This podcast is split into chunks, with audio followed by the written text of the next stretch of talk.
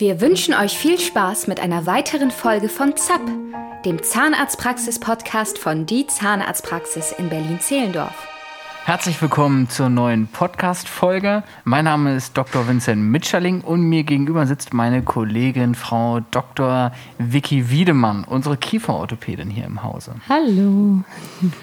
Und wir unterhalten uns heute über Kieferorthopädie. Wir haben ja einige Fragen gestellt bekommen und darauf wollen wir heute mal genauer eingehen. Genau. Ähm, wir starten jetzt mal damit, ähm, dass ein ein Patient oder eine Patientin gerne zu uns kommen möchte und ähm, dieser Patient ist ein junges Kind und ähm, die Eltern rufen hier bei uns in der Praxis an, möchten gerne einen Termin vereinbaren und Vicky, erzähl doch mal, was, wie läuft das denn dann bei uns in der Praxis ab? Also zunächst einmal heißen wir natürlich alle Patienten, egal welcher Altersgruppe, äh, herzlich willkommen und empfehlen auch eine Untersuchung ab dem fünften bis sechsten Lebensjahr durchzuführen, einfach um zu schauen, auch im Milchgebiss, ähm, wie die aktuelle Bisssituation ist. Ähm, denn manchmal sind nicht so offensichtliche Fehlstellungen dann doch etwas tückisch und erfordern schon im geringen, also im frühen Kindesalter äh, eine Behandlung.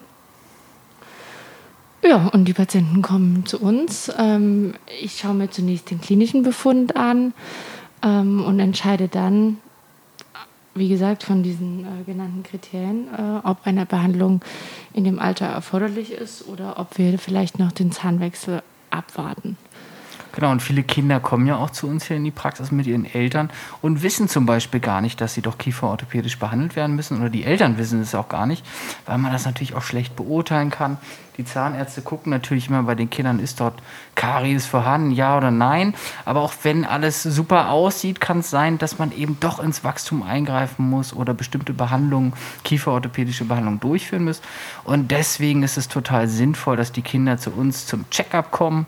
Und wenn uns Zahnärzten hier in der Praxis was auffällt, schicken wir sowieso die Kinder dann sofort zur Abteilung Kieferorthopädie, dass diese Behandlung dann stattfinden kann, wenn notwendig. Genau, und selbst wenn es nur ein fünfminütiger kurzer Checkup ist, ähm, ist es durchaus sinnvoll, um zu sehen, ob man vielleicht das Wachstum nochmal besser beeinflussen kann, ähm, wie die Verzahnung ist und dass man dann zu einer ja, in einem Intervall von vielleicht ein, zwei Jahren einfach nochmal das Ganze kontrollieren kann und dann dementsprechend auch dokumentiert. Ähm, was passiert denn dann mit den Kindern, ähm, Vicky, die ich zu dir schicke?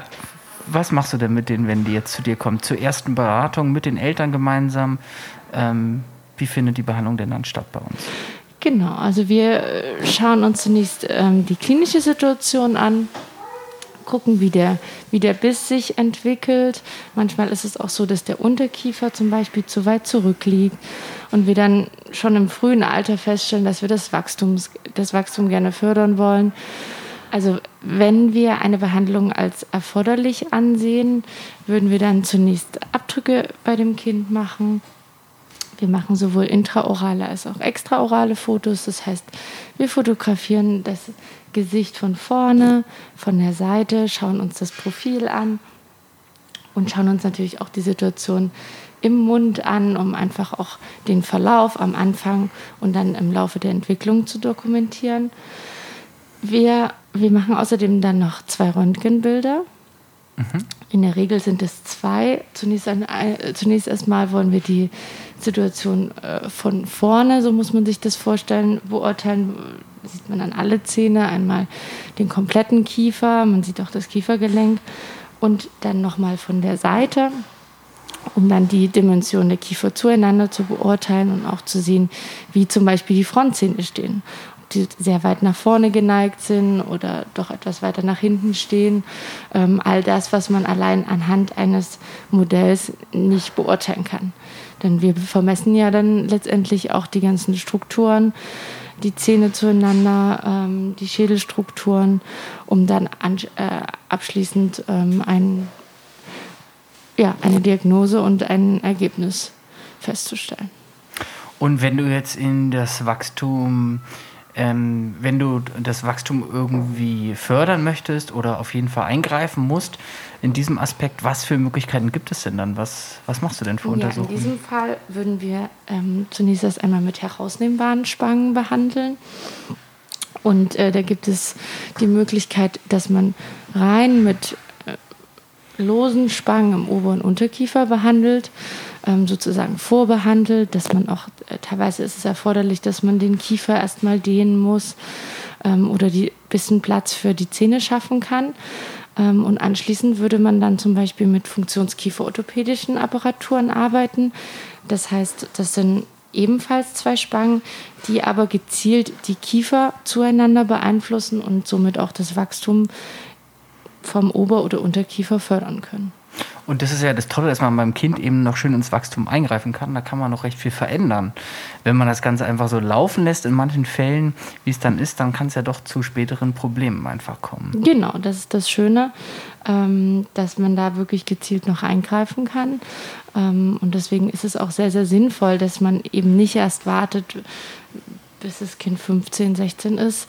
Denn äh, es ist so, das Wachstum bei Mädchen zum Beispiel ist deutlich früher abgeschlossen. Also der Wachstumsgipfel ist deutlich eher als bei Jungs. Und ähm, ja, und dann muss man halt individuell schauen. Manche haben natürlich auch, äh, es ist natürlich alles nur, ähm, ja, sag ich mal, eine Schätzung. Bei, ist bei jedem Kind letztendlich trotzdem individuell. Und ähm, deswegen ist es sinnvoll, dass man sich früh einmal vorstellt und dann die Entwicklung abwartet und ähm, gegebenenfalls dann zum richtigen Zeitpunkt eingreifen kann, nämlich genau dann, wo noch viel Wachstum vorhanden ist. Und es ist ja doch, manchmal hört man ja, ähm, dass ähm, Leute einfach sagen, ja, äh, Milchzähne, das ist ja auch nicht so schlimm, wenn die zum Beispiel Karies haben, die fallen ja sowieso aus und dann kommen die bleibenden Zähne. Das ist zwar schon korrekt, aber es ist trotzdem so wichtig, dass man bei Kariesstellen auch im Milchgebiss eingreift und diese behandelt. Denn wenn so ein Milchzahn erstmal kaputt ist und verloren geht, dann hat man doch Probleme. Und äh, Vicky, vielleicht kannst du da nochmal drauf eingehen, denn ich habe häufiger mal leider Kinder, bei denen ich dann doch Milchzähne ziehen muss.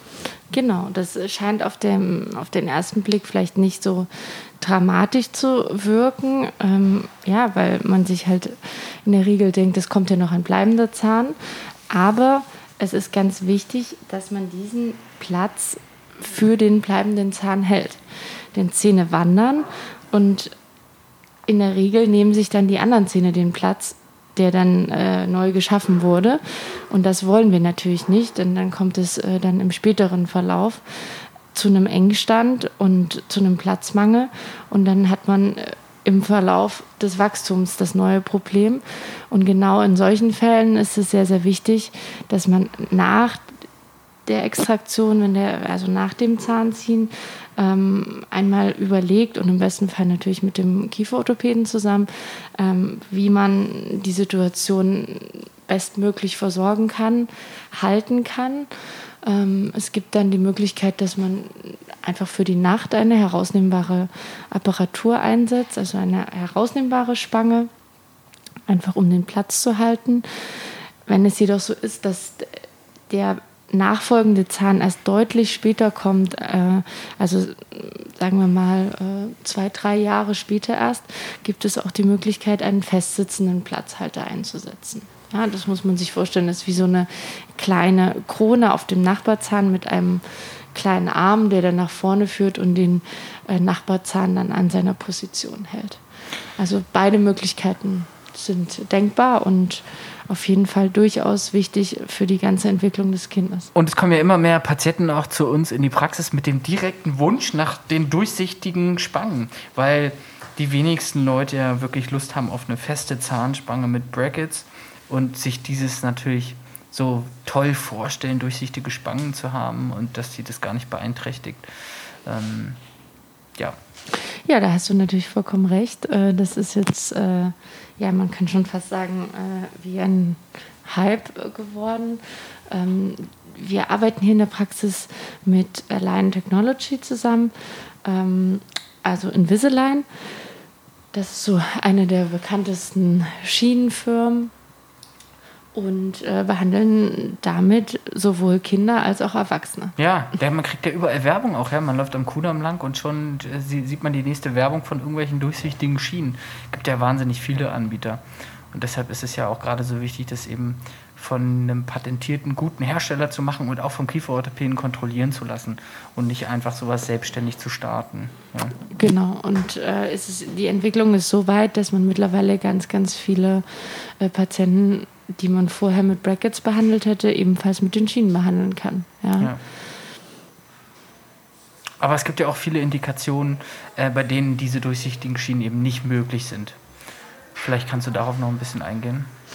Ja, da hast du recht. Äh, es gibt natürlich gewisse Bisssituationen, die das mit den Brackets, äh, die sich mit den Brackets deutlich besser behandeln lassen. Und zum Beispiel ein Patient, der einen Tiefbiss hat, ähm, lässt sich aus gewissen Gründen mit den Schienen nicht ganz so gut behandeln. Ja, das muss man deutlich sagen. Ähm, man kann natürlich alles versuchen ähm, und muss sich das individuell anschauen und besprechen. Aber ähm, es ist jetzt auch nicht so, dass die Schienen für alle Fehlsituationen einsetzbar sind. Das stimmt. Aber es ist eine tolle Alternative, ja. Ja, auf jeden Fall. Und es ist toll, dass es die Möglichkeit gibt. Und ähm, wir beraten gerne alle Patienten dazu und ähm, ja, freuen uns, dass die Kieferorthopädie so weit gewachsen ist und sind gespannt, äh, wie sich das noch weiterentwickelt.